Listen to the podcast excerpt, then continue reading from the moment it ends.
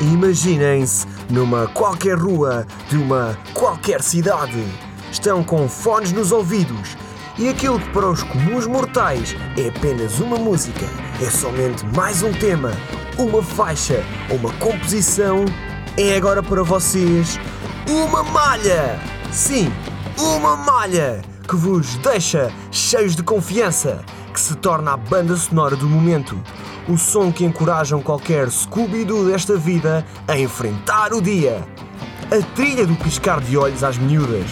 Para elas, o olhar de indiferença, capaz de mandar abaixo um pobre galã de Hollywood. Um momento de glória, capaz de. Ei, espera lá! E é agora que vocês perguntam: malha? Pois saibam que na cultura pop e, sobretudo, nos meandros do rock, a palavra malha é usada para descrever uma música ou até mesmo uma composição isolada, por exemplo, de guitarra ou de baixo. Os porquês não são consensuais, mas podemos associar a utilização de malha a alguns dos seus significados. Um deles é tareia ou valente sova. Faz sentido se pensarmos que o rock é um género musical forte e cru. Podemos ainda associar malha ao cruzamento das várias linhas de instrumentos que, entrelaçadas, formam uma música.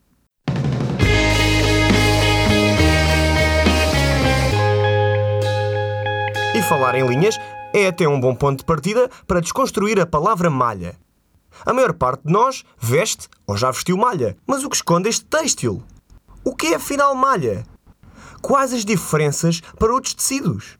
Para descobrir, fui até à Praça da Figueira, em Lisboa, na qual conheci duas encantadoras senhoras que me ajudaram a libertar desta malha de interrogações. A Dona Adelaide e a Dona Conceição trabalham juntas, imaginem, há 40 anos, num pronto a vestir chamado Antiga Casa do Chocolateiro. O nome, não tendo nada a ver com roupa, veio de uma antiga história que a Dona Adelaide fez questão de me contar. No tempo do mercado da Figueira, um homem que vendia aqui chocolate quente aqui à porta, e as pessoas do mercado, os clientes e as pessoas do mercado diziam: Olha, vamos ali ao chocolateiro. Se eram daqueles que achavam que só havia um tipo de malha, então ouçam quem sabe. Há malha de algodão, malha de linha, malha de lã, malha de seda, malha de acrílico, também há malha de acrílico. A Dona Adelaide foi ainda mais longe e explicou-me as vantagens das malhas em relação a outros tecidos. O que se diferencia entre um tecido e uma malha é que há sempre mais elasticidade na malha, seja ela qual for, em lã, acrílico, algodão, a não ser que tenha elastano misturado. Inevitavelmente, acabámos por falar no passado e recordar algumas histórias da infância das duas senhoras. A Dona Adelaide assumiu-se como uma menina caseira que escondia um secreto interesse por berlindes. Já a Dona Conceição confessou que tinha sido uma autêntica Maria Rapaz. Entre peripécias que me foi contando, falou-me de uma outra malha, um antigo jogo apenas destinado a homens, entre os quais o pai da própria Conceição. Eu lembro-me perfeitamente, era miúda, eh, havia uma coletividade lá no bairro, que era o bairro da Fonte da Pipa. Antes de jantarem ou depois de jantarem, iam para ali todos juntos com aquelas malhas a jogarem e depois quem ganhasse iam todos beber lá a coletividade um copito.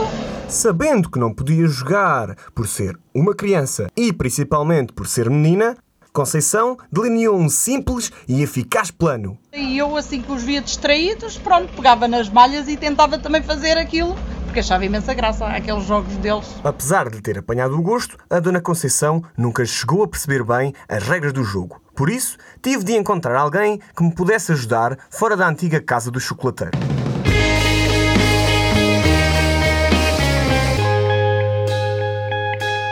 Após algumas abordagens falhadas, encontrei um especialista, Zé Luís Silva, engraxador de profissão que todos os dias se senta a trabalhar na Rua do Amparo. Entre engraxadelas e polimentos, lá me foi descrevendo o que é o velho jogo da malha. É um pilãozinho em cima de um cepo de madeira. Você lança a malha, se acertar, ganha. Depois aquilo vai fazendo, vai somando pontos. Depois é claro, há quem faça campeonato disso. Mas temos mesmo de acertar no pino para pontuar? Mesmo que não derrube o pilão, ganha em relação a, àqueles que ficam mais longe. Sabemos que o pino, ou pilão, como intitula o senhor Zé, é feito de madeira. Mas então e a malha? De que é feita? Quando se começou a malha em Portugal era uma pedra, uma laje direita. Depois, como aquilo ao bater no chão e não sei quando partia-se, começaram a utilizar a malha em ferro. Tem um buraco no meio, aquilo tem que meter o dedo, tem um jeito, vamos lá. Saber, você não vai lá ficar com o dedo preso, não vai o dedo, vai tudo. Se acham que isto é tudo muito fácil e que podem lançar a malha de qualquer sítio, então estão muito enganados. Aqui não há batotas. Você tem uma linha, como se fosse marcar um livre, só pode ser dali, não pode dar um passo mais à frente. A malha é um jogo para durões.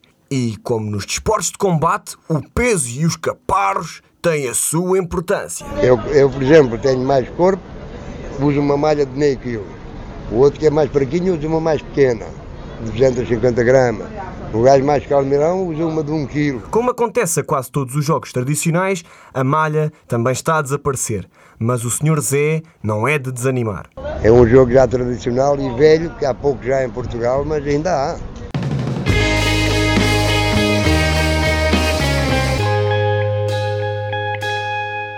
A palavra malha tem inúmeros significados.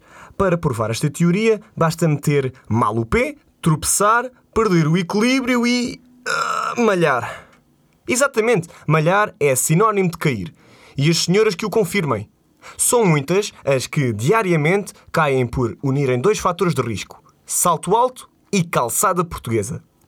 Se num ou outro malho romperem as meias ou os colãs, já sabem que não foi grave e podem sempre deslocar-se a uma qualquer loja para desenrascarem umas novas. Mas há umas décadas atrás não era assim. Haviam métodos para poupar dinheiro. Quem me contou foi a dona Dulce Albuquerque, uma afamada moradora da Rua do Norte, no Bairro Alto.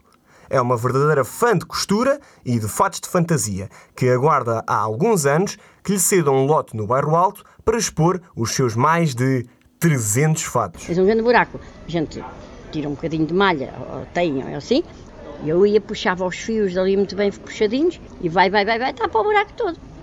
Percebes? Assim, a fazer, é cerzir, chama-se cerzir. Mas que haja hoje, não há. As velhotas acabaram, e as meias de vidro hoje também são baratas, e estão-se fora, percebes? Aí está um novo termo para acrescentar ao meu dicionário pessoal: cerzir. Já agora, Dona Dulce, deixe-me aproveitar o seu vasto conhecimento na matéria para ajudar as minhas ouvintes.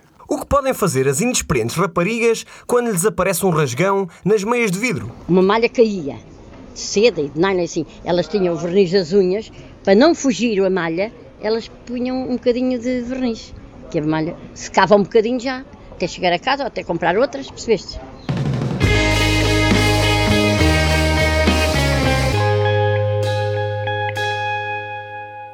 Pois é, parece que está na hora de dizer adeus, meus amigos. Para os que estão tristes com o facto, não se lamentem. Subscrevam o podcast e aguardem por mais. Se não souberem subscrever, não faz mal. Basta acederem a pcruzadas.weebly.com Eu repito, pcruzadas.weebly.com e seguirem os passos. Aproveitem ainda para passar no facebook.com pcruzadas facebook.com pcruzadas e deixem comentários e sugestões de palavras que possam vir a protagonizar futuros episódios. Cuidado com os malhanços e enquanto não vão malhar para o ginásio, fiquem com a malha do indicativo, que já me disseram que era bem porreira. Este episódio foi gravado nos estúdios Groovebox.